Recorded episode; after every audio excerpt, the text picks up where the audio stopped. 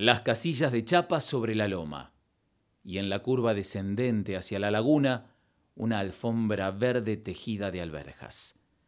Entre el conjunto de galpones y el sembradío, el tendal para colgar y secar la ropa, ese alambre del que flamean prendas gastadas, despobladas de la tierra y del sudor del trabajo, es un límite fronterizo en la imaginación de los dos hermanos que caminan sus diez años de edad por el campo. Del lado del cultivo, las responsabilidades. Allí arriba, donde el viento sopla más fuerte, el descanso después de las largas jornadas de cosecha de verano. Silvia y Ernesto son mellizos. Mi tía Clara, que es la mayor porque fue la última en despedirse del vientre de su madre. Cada vez que lo cuenta lo hace con pícara autoridad, mientras mi papá la mira serio, de reojo, en silencio. Es divertido, porque parece que compiten como lo hacían seis décadas antes cuando cosechaban las vainas de las arvejas o alberjas, como siempre lo escuché decir a mi viejo, para ver quién juntaba más kilos al final del día. El primer tiempo de la competición terminaba con una señal, que se observaba a lo largo y ancho de las diez hectáreas en las que las cabecitas de los hermanos se perdían mientras fijaban sus miradas sobre el cultivo. Mi abuela colgaba una bolsa de arpillera en la punta del palo con el que levantaba y tensaba el alambre del tendal y así los hermanos sabían que el almuerzo estaba listo. Ernesto recuerda que un día llegaron al pie del tendal justo cuando María del Carmen se preparaba para enganchar la bolsa. La madre, sorprendida, le preguntó cómo habían adivinado que eran las once y media, y él reveló su secreto. El día anterior, al verla levantar la áspera bandera marrón en lo alto del mástil, había clavado un palo al final de un surco y marcado sobre la tierra una profunda línea donde se proyectaba la sombra. El improvisado reloj de sol debe haber generado admiración en mi abuela María, porque a sus 68 años mi papá cuenta la ocurrencia con la misma energía que lo hace hoy uno de sus nietos. Los veranos en el campo de la Laguna de los Padres, a unos 15 kilómetros de Mar del Plata, son calurosos.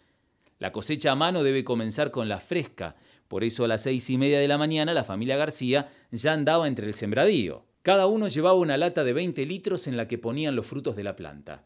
Cuando se completaba, se pasaba la recolección a una bolsa con mayor capacidad que descansaba en el angosto caminito formado por las hileras del cultivo.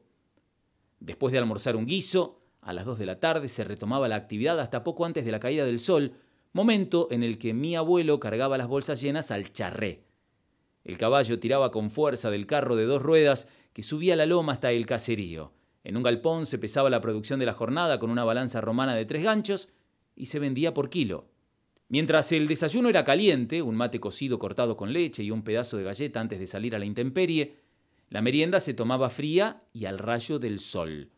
A media tarde, con las manos sucias, cuando la panza avisaba y sin abandonar el surco, bebían el mate cocido cortado con un chorrito de leche que llevaban en una botella de litro mientras devoraban un sándwich de jamón crudo. La cosecha sin guantes dejaba las curtidas manitos tenidas por el polvillo que desprendían las alberjas.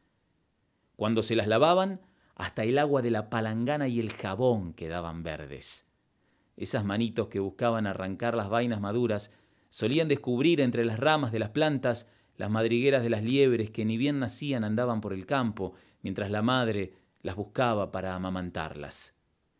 El hallazgo más festejado era el del nido de Chingolo, porque al día siguiente los hermanos tendrían otro motivo para volver al sembradío más allá del trabajo.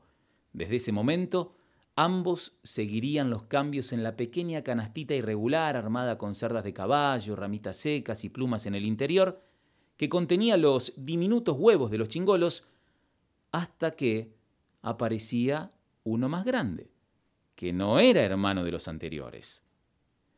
Cuando la hembra dejaba el nido con sus huevos, el pájaro tordo aprovechaba para poner el suyo e irse. Así era incubado y criado por otra madre. El tordo comía más que sus medios hermanos, y la pajarito no daba abasto para alimentarlos a todos. Mi papá y mi tía pronto comprobaron esa injusta desigualdad y entendieron por qué muchos paisanos acostumbraban romper los huevos de los tordos cuando intrusaban los nidos ajenos. Me explicó mi papá que por entonces los hombres y mujeres de campo tenían una querencia especial con los chingolos, por una particularidad. Si a la tardecita se los escuchaba cantar en las plantas del monte, significaba que al otro día amanecía con viento. y eso los mellizos ya lo sabían desde chicos. Por eso los cuidaban con tanta admiración. Curiosos, hacían una marca en el surco donde estaba el nido y veían cómo crecían los pichones. Agarraban una ramita, la movían frente a sus ojitos cerrados a la altura del pico y observaban cómo automáticamente los abrían creyendo que era su madre que había regresado con comida. Lo que más los divertía era ver a los chingolos y tordos haciendo equilibrio sobre el alambrado. Pequeños y torpes, muchas veces se caían hasta que aprendían a volar. Así crecieron los mellizos Silvia y Ernesto, sonriendo con chingolos y tordos que supieron volar juntos a pesar de sus diferencias. Y con ellos aprendieron. Y como ellos volaron.